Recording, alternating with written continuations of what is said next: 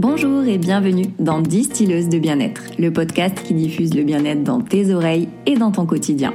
Je suis Ornella, coach et professeure de yoga, praticienne en Ayurveda et fondatrice de Youd.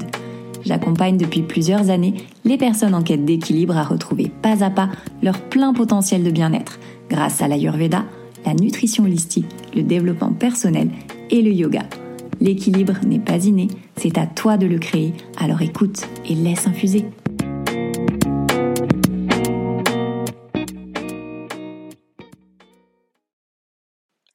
Coming out signifie dévoilement. Le coming out, c'est le fait d'afficher en public ce que l'on est ou ce que l'on pense tout bas. C'est oser parler en bravant notre peur d'être rejeté, d'être jugé ou moqué. Ce terme fait souvent référence aux préférences sexuelles, mais il peut s'appliquer dans d'autres domaines cachés de notre vie. Tout ce dont on parle en comité restreint, à voix basse, presque en cachette. Il s'applique donc parfaitement au domaine spirituel, ésotérique et mystique, et c'est pour ça que je l'ai choisi. Dans cet épisode, je vous propose une discussion sincère et sans tabou pour dévoiler ce que nous sommes nombreux et nombreuses à penser, à ressentir, à expérimenter sans oser l'exprimer publiquement. Ces nombreux questionnements sur le sens, la conscience, la vie et l'esprit. Tous ces blocages, ces schémas dont on n'arrive pas à sortir, ces projets qui n'aboutissent pas. Alors pourquoi continuer à avancer à contresens? Pour briser ce silence et y voir plus clair, je reçois aujourd'hui Margot Winterhalter, tarologue, qui va lever le voile sur les mystères du tarot, cet outil magique, mystique, qui émerveille autant qu'il fait peur. Margot a été doula, enseignante de français et histoire géo, avant de se diriger vers la thérapie conjugale. Puis elle a osé suivre un autre chemin, celui de la spiritualité en faisant ce fameux coming out spirituel. Margot s'est tournée alors vers le tarot de façon autodidacte et depuis 2017, elle le lit et l'enseigne de façon professionnelle. Elle transmet aujourd'hui son savoir à travers des formations, des guides et des retraites tarologiques.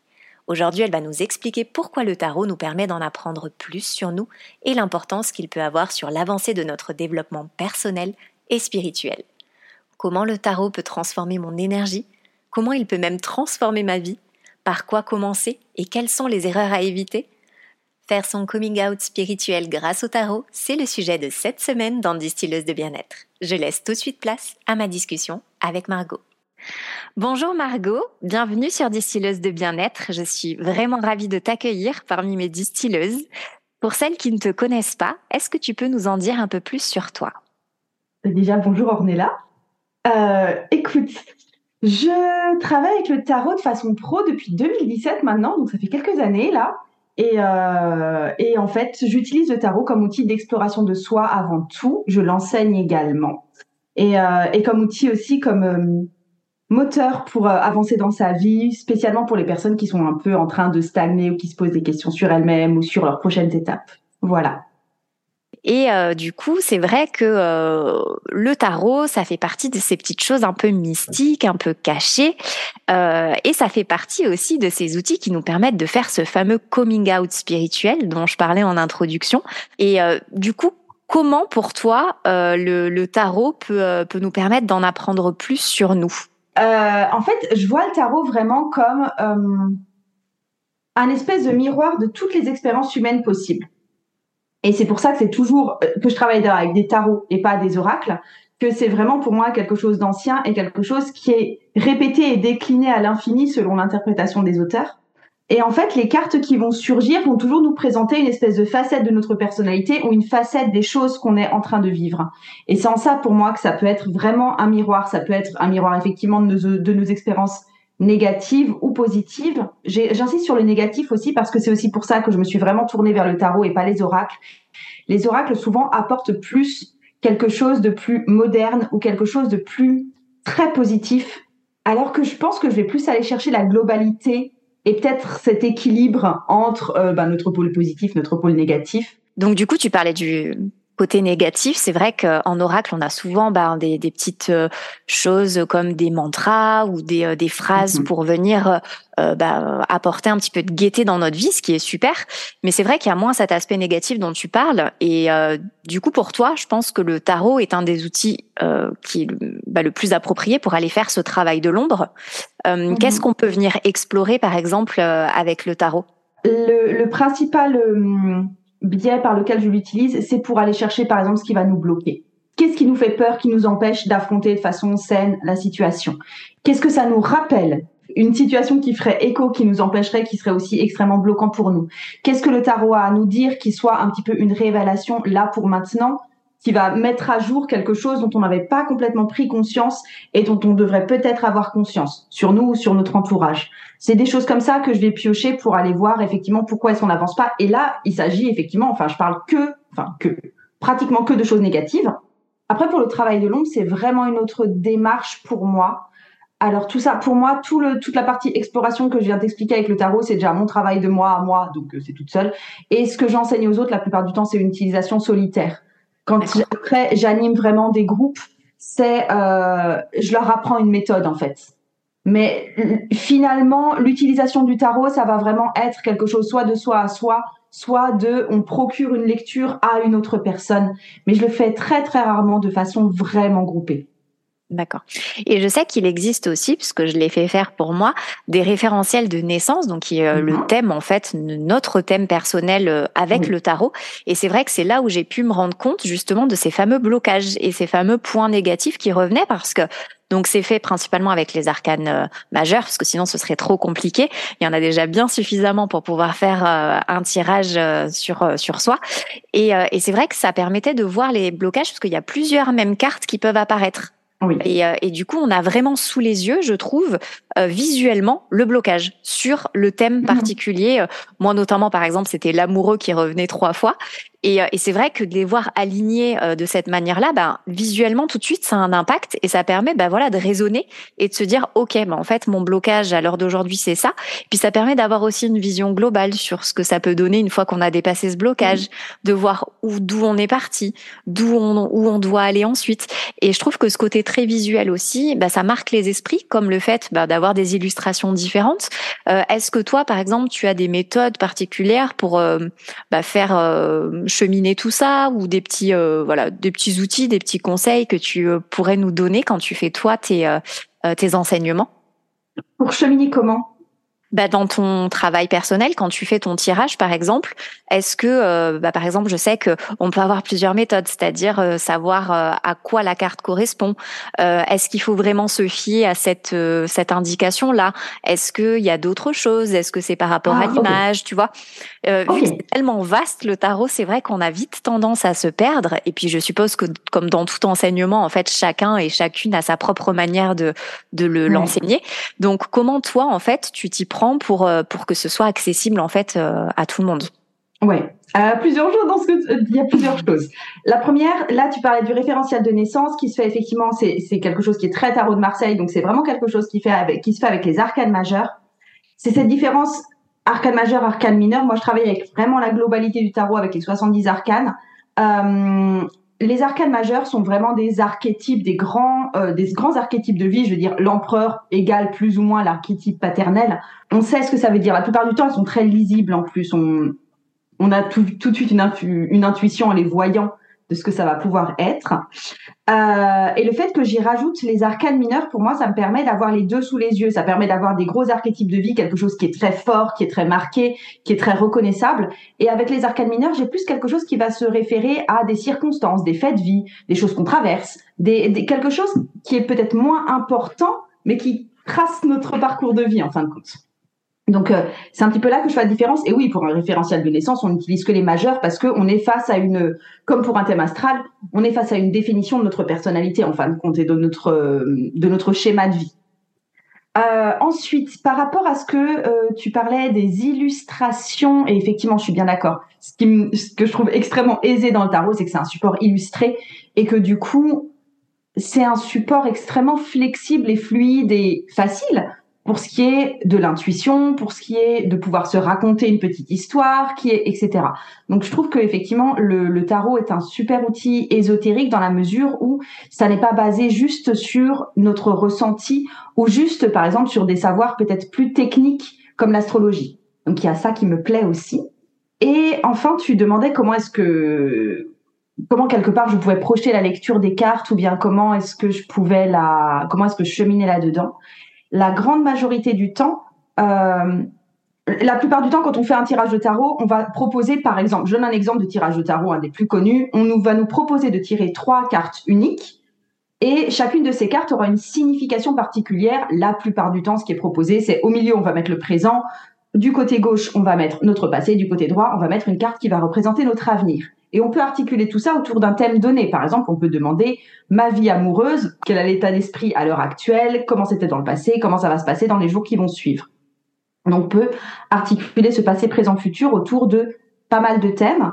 Et en fait, quand je fais un tirage de tarot, donc ça, c'est pour l'idée de tirage de tarot, c'est-à-dire qu'on va extraire des jeux, enfin des cartes de notre jeu, on va les placer dans des positions particulières et ces positions vont en fait répondre à des questions. Ça peut aussi être des positions comme quelles sont mes plus grandes forces en ce moment, de quoi est-ce que je dois me méfier en ce moment, euh, quel sera mon avenir à trois jours, quel sera mon avenir à dix jours, si on fait des lectures par exemple prospectives, enfin dans l'avenir, etc. Donc en fait, le, tirage correspond à des positions qui répondent à certaines questions auxquelles vont répondre les cartes qu'on pose sur la position, si je suis claire. Et en fait, ma façon de lire les cartes, parce qu'effectivement, les gens sont, sont souvent un peu confus dans le fait que on parle de laisser aller son intuition et de regarder l'image et quelque part de se laisser aller un petit peu comme avec un oracle, mine de rien.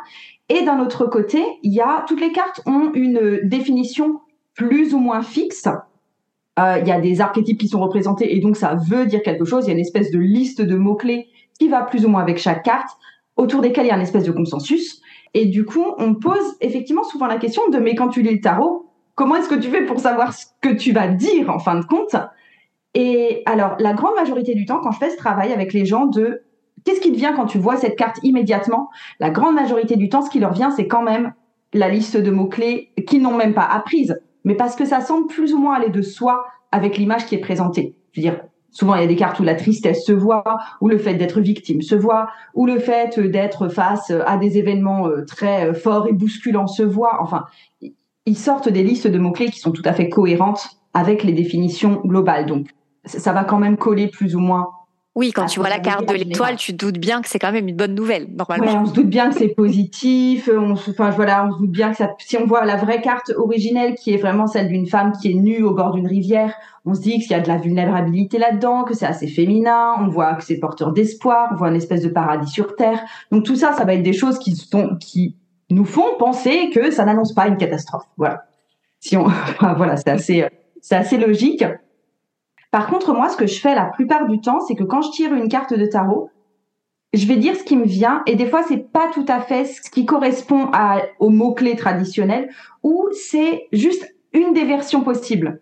Par exemple avec l'étoile, je vais pas te dire oh c'est un événement positif, oh c'est joyeux, oh c'est le paradis. Je vais te dire quelque chose comme ici moi je vois qu'il y a beaucoup d'espoir. Point. Parce que c'est ça qui me vient à ce moment-là, parce que c'est ça qui est entré en résonance avec les personnes que j'ai en face de moi ou même moi à l'instant même. Mais je vais en gros sortir la carte et je sais pas si ça te fait ça quand tu lis les cartes, toi, mais moi, la carte, elle me dit quelque chose. Vraiment, j'entends des mots ou une suite de mots ou des fois une petite phrase ou des fois une émotion. Enfin voilà, j'ai vraiment un, un, espèce de dialogue mental en place. Enfin, c'est pas un dialogue parce que je ne réponds pas, c'est euh...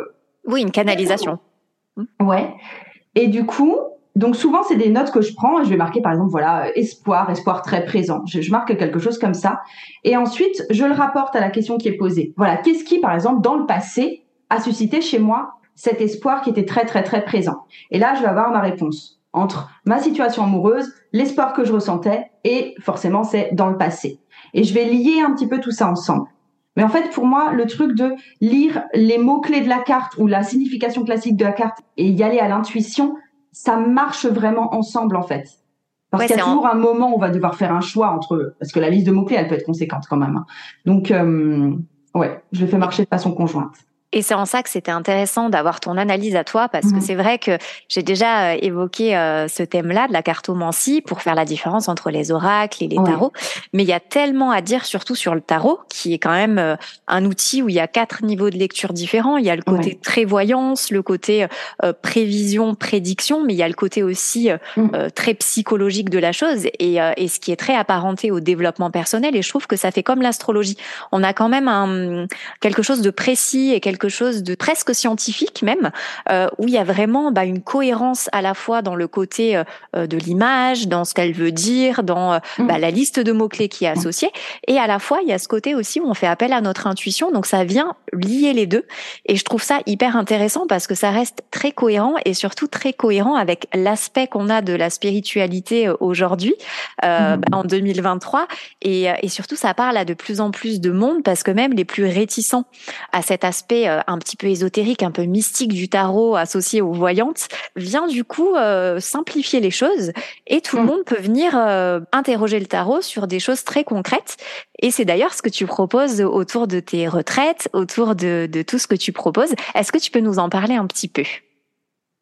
Il y a juste des choses où je voulais réagir. Quand tu parles de la cartomancie en général, je fais quand même une distinction entre les oracles plus modernes en fait, et effectivement qui vont être souvent c'est support à quelque chose qui va ressembler à de la, à de la psychologie positive par exemple ou euh, quelque chose de très euh, de mantra positif ce genre de choses que j'avoue enfin tu l'as compris je pense pour moi ça colle pas avec ma pratique parce que j'essayais pas forcément de retirer du positif j'essaye vraiment d'avoir une image plus honnête de ce qui se passe et de moi-même euh, mais par contre, là où ça va plus rejoindre le tarot et un espèce de système tarologique, c'est soit le jeu de cartes classique, le jeu, à, le jeu de 52 cartes, et aussi les, les le normand.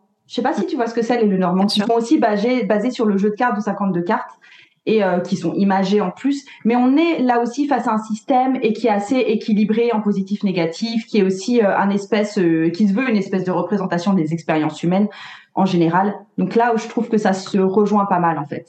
Et sinon, je trouve que ce qui plaît aussi, et tu as raison de comparer ça à l'astrologie, parce que ben déjà, il y a des parallèles avec l'astrologie, qui plaît dans le tarot et ce qui me plaît à moi, hein, c'est que ça marche vraiment en système. Je veux dire, on reconnaît le tarot parce qu'il y a des suites numérotées. Les arcades majeures sont d'ailleurs numérotées de 0 à 21. Euh, qu'il y a des personnages de la cour qui représentent autre chose aussi et que tout ça marche comme quelque chose de très imbriqué, comme une famille. C'est comme si tu regardais une énorme sphère ou un énorme cube et que tu pouvais regarder les différentes facettes, mais c'est toujours quelque part le même objet. Donc j'aime bien ce, j'aime bien ce côté famille, ce côté système.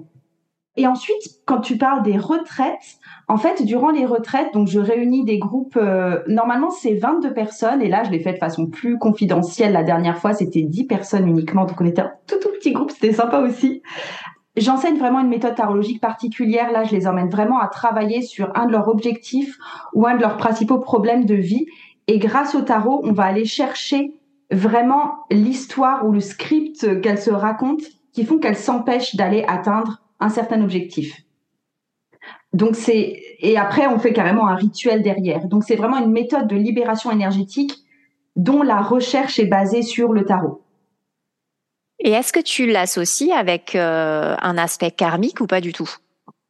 Est-ce que c'est quelque chose qu'on peut faire avec le tarot par exemple, d'aller euh, euh, interroger euh, les anciennes vies ou les blocages qu'il peut y avoir en lien avec les anciennes vies. Est-ce que ça apparaît ou il faut vraiment aller le chercher ou c'est pas forcément euh, là qu'on vient le, le, trouver? Il faut le chercher. En fait, dans le dans les retraites que je mets en place, ça se fait sur deux niveaux. Et donc euh, au, au, deuxième niveau, au deuxième palier, là, je vais aller chercher des blessures plus transgénérationnelles et effectivement plus qui relèvent des autres vies. J'étais un peu déboussolée parce que pour moi, j'emploie pas le mot karmique en fait, parce que Plutôt transgénérationnel alors. Alors transgénérationnel parce que c'est de l'arbre généalogique, mais c'est autre vie quand euh, quand il s'agit effectivement de quelque chose qui va parler de de réincarnation. Karmique, je l'emploie pas. Je pense que je pense que juste ça fait pas partie de ma culture ni de la culture tarot du tout non plus.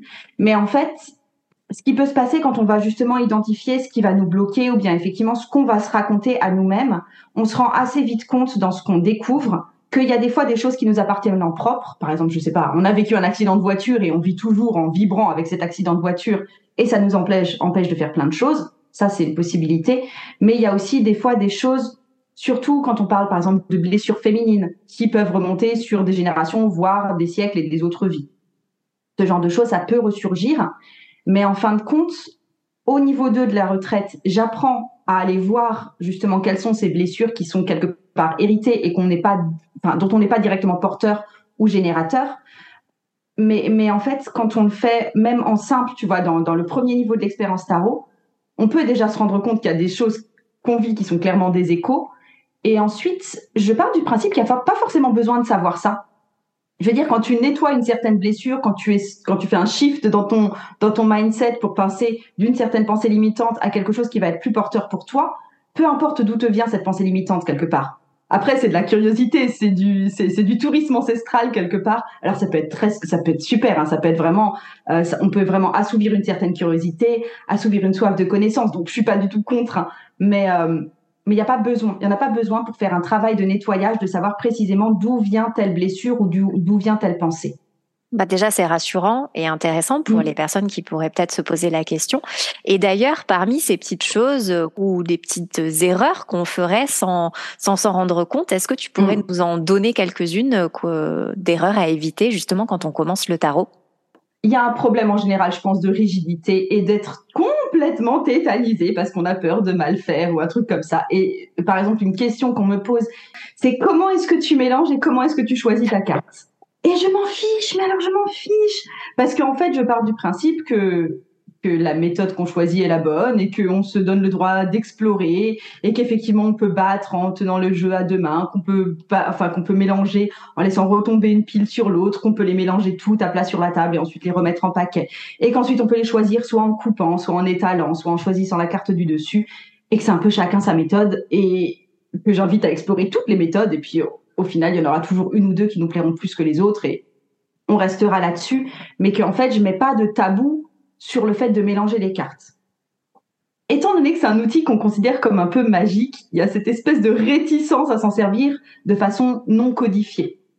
Moi, j'avoue que moi, c'est vrai que c'est un des, trucs qui me fait peur. Hein. De plus en plus, hein, je m'en rapproche, mais c'est vrai que bah, il fait peur quoi. Il y a, il y a tellement de choses, tellement de significations, tellement de euh, tellement de, de, choses à découvrir qu'on a peur de mal faire. Et je pense que je voilà, je suis pas la seule euh, à avoir cette vision-là. Et puis comme tu le disais, il y a aussi cet aspect un peu plus négatif qui nous bah forcément nous amène à, à plus d'honnêteté, à plus de, euh, de confrontation avec certaines choses. Et je pense qu'il faut quand même être un minimum prêt, un minimum prête pour pouvoir euh, aller explorer ça.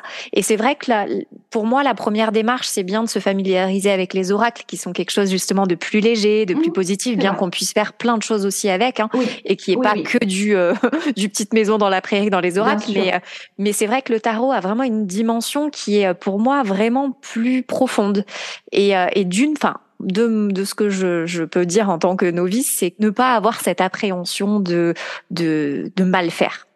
Ouais, mais parce qu'il n'y a pas de mal faire à la limite. Moi, je, pars vraiment du principe, le, tarot, je, je n'y attache pas vraiment de, de propriété magique, en fait. Euh, je pars du principe que la magie, elle va se situer chez toi.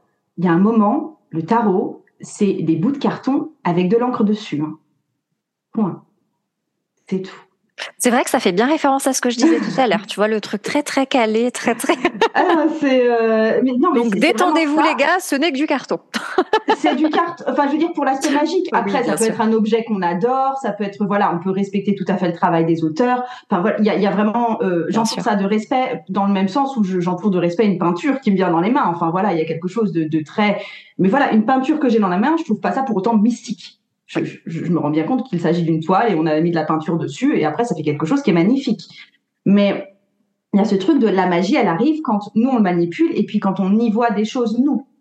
C'est euh, là pour moi que la magie apparaît c'est en fait c'est nous qui sommes euh, qui sommes vecteurs de ça. Après les tarots c'est juste des images et en fin de compte je me rends compte aussi que les gens qui mettent par exemple beaucoup de temps à choisir une carte, ils tomberont toujours plus ou moins sur la même signification. Parce qu'il y a plusieurs cartes qui veulent dire exactement la même chose finalement. Ils doivent entendre un non. Ils pourront tirer plusieurs cartes à la recherche de leur oui. La réponse sera quand même toujours non. Donc, euh, c'est dommage.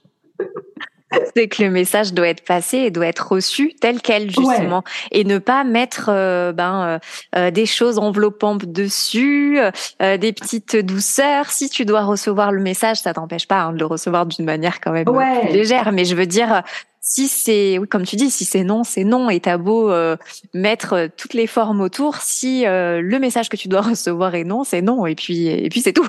ouais. Mais après, je veux dire, il faut aussi être flexible peut-être dans sa façon de, de, poser les questions. Si c'est un nom et un nom qu'on n'a vraiment pas envie de recevoir, euh, on peut on peut poser une autre question au tarot du style euh, est-ce qu'il y a une voie alternative qui serait quand même acceptable pour moi? Ou comment est-ce que je peux faire pour vivre avec ce nom si c'est vraiment très douloureux euh, On peut poser d'autres questions et dans ce cas-là, on aura des cartes peut-être plus de de solutions ou de conseils. Et est-ce que pour toi, il vaut mieux commencer par des tirages, par exemple, à trois cartes, qui sont bah, entre guillemets un petit peu plus faciles, ou euh, dès euh, le début, on peut euh, on peut faire des tirages en croix, des choses un petit peu plus complexes. ça va dépendre de la question, ça va dépendre. Est-ce que voilà, tu as un conseil par rapport au, au, premier tirage qu'on pourrait faire pour voilà se sentir à l'aise et justement éviter toutes ces toutes ces petites choses qui pourraient nous faire peur. Euh, mais déjà, d'emblée, j'ai tendance à conseiller au départ de se tirer juste une carte par jour pour voir ce que ça donne, pour voir ce que la carte nous dit, pour voir comment on raisonne avec. C'est sympa des fois de, de voir ce qu'on a projeté sur une carte en début de journée et au final voir comment s'est déroulée notre journée. Ça peut être super sympa ça pour apprivoiser les cartes en fait tout simplement. Ensuite, effectivement, faire des tirages simples, enfin deux, trois, quatre cartes, quelque chose d'assez restreint. Après, c'est pas parce que ça va moins loin. Moi, je, je pratique encore toujours ça et c'est euh, ouais, c'est quand même riche, tout simplement parce qu'un tirage à 10 cartes, juste ça prend du temps et que on l'a pas forcément. Et ensuite, là où un novice aura plus de mal, c'est que sur un tirage à 10 cartes, déjà il y a forcément un moment où il va bugger sur une carte et euh, ça peut ça peut faire un peu s'effondrer son édifice.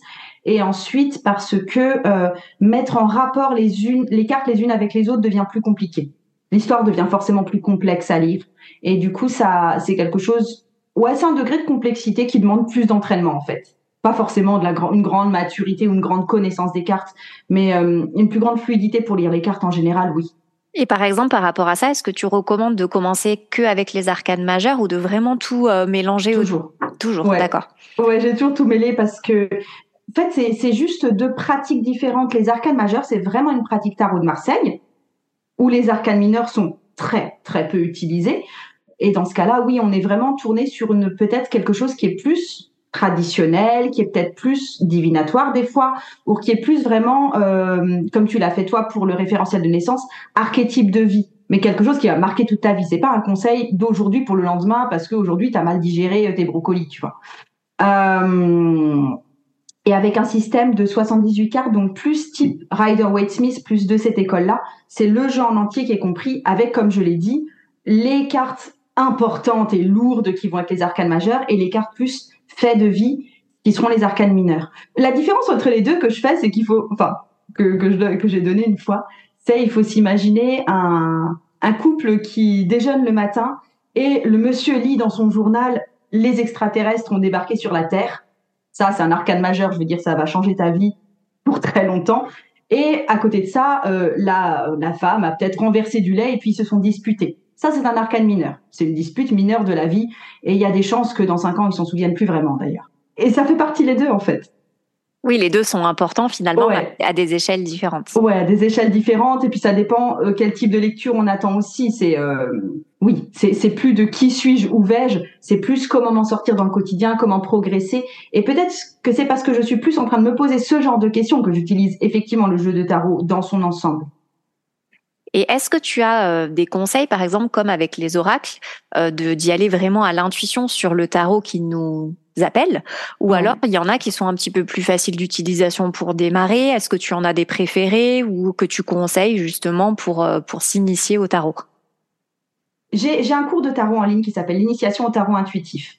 Et je propose le module 1 de façon complètement gratuite. Et dans ce module 1, j'apprends notamment aux personnes à choisir leur jeu de tarot et je leur donne quelques cartes de référence qui souvent sont des cartes importantes pour les personnes. Par exemple, je vais leur apprendre à euh, trouver quel est leur personnage à eux dans le jeu de tarot. Par exemple, moi, en tant que bonne Capricorne et femme d'un certain âge, je m'identifie à la reine de denier. Une femme très très jeune qui serait, euh, je sais pas moi, Sagittaire, choisirait un page de bâton par exemple. Donc, on, je leur apprends à, à repérer leurs cartes de référence dans les personnages de la cour et je veux que cette carte-là leur plaise dans le jeu de tarot. S'ils n'arrivent pas du tout à s'identifier, qu'ils la trouvent super moche ou quelque chose comme ça, je déconseille le jeu. Je leur conseille par exemple d'aller voir la carte de la mort, qui est souvent une, carte importante pour les gens. Faut que ça matche aussi à ce niveau-là.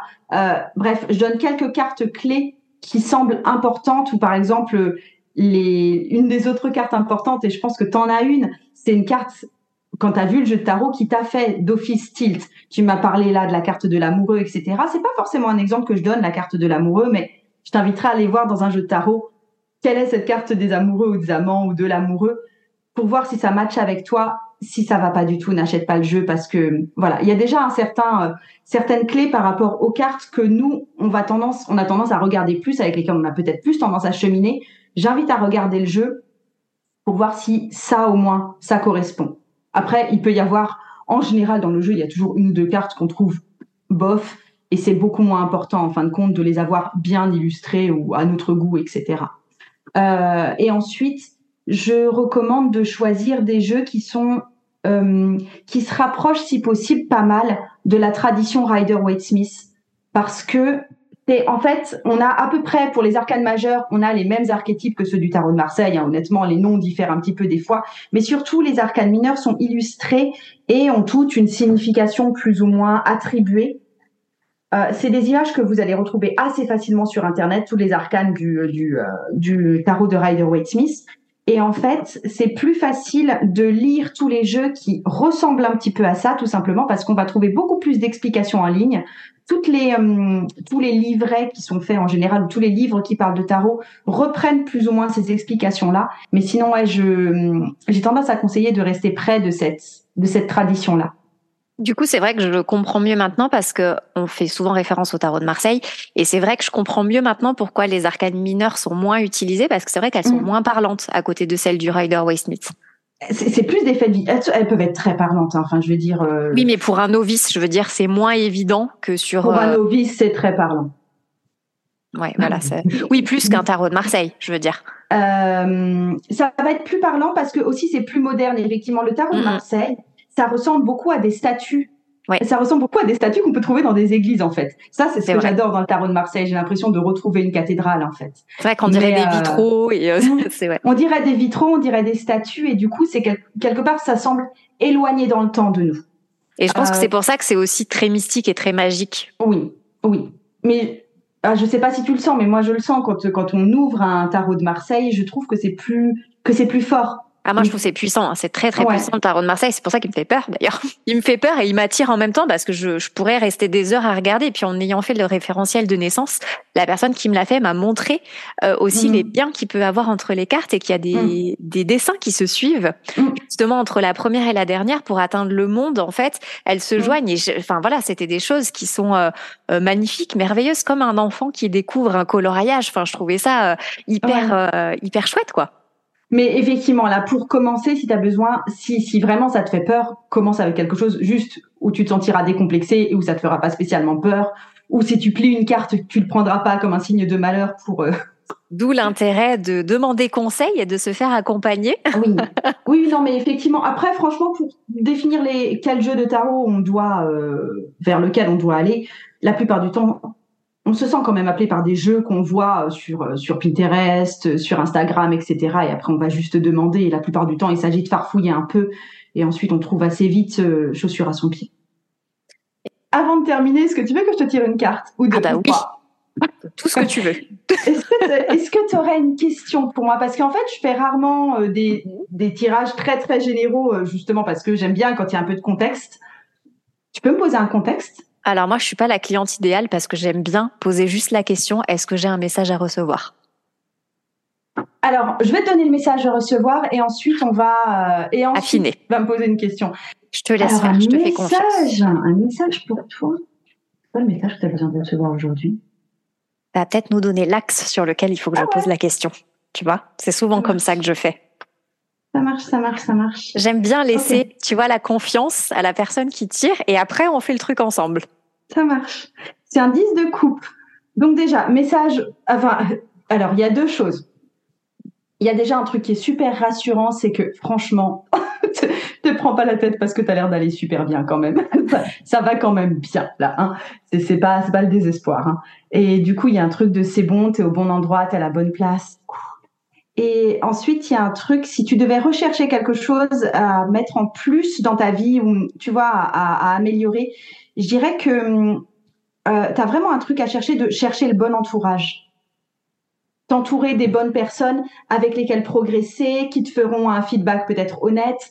Il euh, y, a, y, a, quelque chose qui est peut-être pas complètement abouti de ce côté-là. Et si tu dois boucler la boucle que tu es en train de boucler, sans doute, il euh, y a ce truc de ça doit se faire avec l'entourage le plus sain possible pour toi et les personnes les plus porteuses possibles pour toi.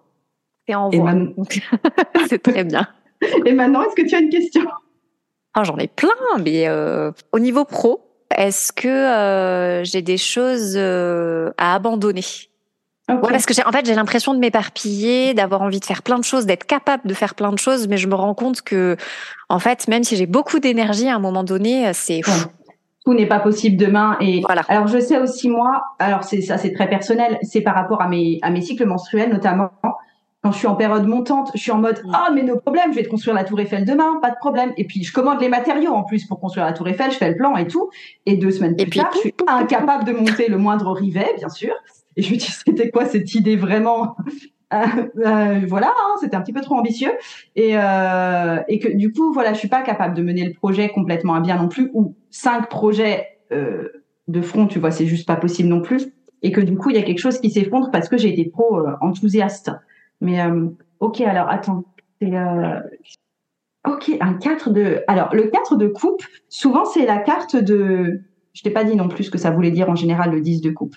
Le 4 de coupe, c'est souvent une carte de solitude, un petit peu de retrait. Euh, dans le sens positif, ça peut être vu comme de la méditation, quelque chose, tu vois, de, de la bonne solitude. Dans un sens négatif, ça peut vouloir dire refaire la tête. Et tu vois, même quand quelqu'un te tend une jolie coupe de vin, tu es en mode non, parce que j'ai pas envie de prendre une coupe de vin. Euh, moi, c'est vital pour moi, ça. Hein. Me retrouver euh, dans mon, tu vois, toute seule et de couper. Ah ouais, ouais, ouais. Si, si j'ai pas ça, je, je pète les plombs. Il faut que je me retrouve dans le calme, dans le, je sais que c'est comme ça que ça émerge, mais en fait, des fois, quand je suis dans le flot du truc, c'est difficile pour moi. C'est vraiment un exercice de me mettre au calme et de, de m'arrêter, en fait. C'est très, très dur. Alors que je sais hein, qu'il me faut. En fait, la, euh, la, la, question qu'il y avait à cette carte, pour moi, c'était, c'était pas tant ta question. C'était, tu vois, tu me poses la question de repositionner au niveau du boulot, tu poses la question est-ce qu'il y a des choses à abandonner, tu poses la question de comment arrêter d'être aussi éparpillé et diverse. Euh, la vraie question qui est en dessous, c'est comment est-ce que je fais un petit peu de vide en fait? Comment est-ce que je me retrouve moi? Comment est-ce que comment être sûr aussi que les projets que je choisis, c'est pas juste des enfin des feux de paille et que c'est quelque chose qui est vraiment plus profond et plus dans mon ventre et plus euh, tu vois plus intérieur quelque part et que tu seras capable aussi du coup de nourrir pendant très très très longtemps. Et du coup au niveau de la réponse, c'est un oh, c'est un set de coupes, t'as que des coupes. Le 7 de coupe, c'est vraiment euh, une carte, alors pour le coup, qui peut représenter la dispersion ou la tentation vers divers trucs et machins qui pourtant sont pas si importants.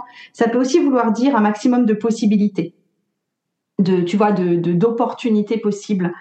Euh, mais on sent chez toi, ouais, quand même ce besoin d'essaimer et de besoin de. Je pense qu'en fait, tu es peut-être encore à un stade où tu as besoin de faire beaucoup, beaucoup de trucs pour voir ce qui marche. Ouais, exactement. Tu vois, de, et, et du coup, il y a j'aurais tendance à dire de pour l'instant, non, n'abandonne rien, goûte à tout. Et il y a des choses qui vont se défaire parce que bah il y a des, des, projets qui vont te gonfler quoi. Il y a des projets, ça va s'arrêter parce que la personne avec qui tu le fais ne sera plus disponible pour le faire. Et tu vois, il y a des trucs qui vont s'effondrer d'eux-mêmes. Il y a un truc que tu vas lancer sur les réseaux sociaux, ça aura aucun retour, ben t'abandonnes parce que ça marche juste pas. Tu vois, il y a, il y a des échecs naturels qui vont qui vont arriver et qui vont permettre de faire un tri. Mais j'aurais tendance à te dire de de pas forcément effectivement essayer de faire toi-même un travail par le vide. Le seul travail par le vide que tu as à faire, c'est c'est de prendre pour l'instant, comme tu le dis, un petit peu plus de temps pour toi, peut-être juste pour toi. Mm. Et puis le reste, tu vois, je pense que le problème que tu as actuellement, c'est que ce que tu fais marche et que du coup, on te donne des opportunités. Et que et que t'as pas du tout envie de dire non, quoi. Enfin, bah non. c'est exactement ça. J'ai tellement euh, attendu, en fait, que tout arrive en même temps et sur tous les plans que j'ai tout semé. Du coup, ben, je me retrouve toute seule à devoir tout faire et en même temps, je suis hyper en joie de faire tout ça. Mais c'est, euh... c'est compliqué. Non, mais pour moi, fais-le et, et, en acceptant que il y a, euh, il y a sans doute deux tiers des choses qui vont se solder par un échec au final ou juste un truc qui se défait. C'est pas forcément un échec euh, dans le sens euh, cuisant du terme. Hein. C'est euh, c'est pas c'est nul et c'est raté et on a le cœur déchiré. C'est juste, euh, bah, ça se fait pas. Merci Margot pour toutes ces explications, pour euh, voilà toutes ces choses hyper fascinantes qui nous donnent, je pense, tous et toutes envie de reprendre le tarot dans nos mains. à très bientôt. Merci de m'avoir reçu. Avec grand plaisir. À très bientôt. Apprendre le tarot permet d'en apprendre plus sur soi.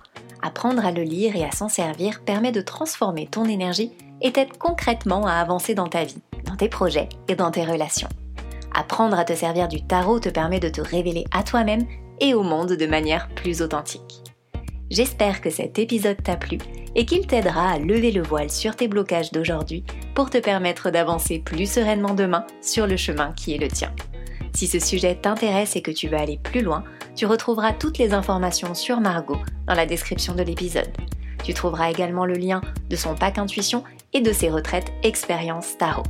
En attendant le prochain épisode, prends bien soin de toi et je te dis à très vite sur Distilleuse de bien-être.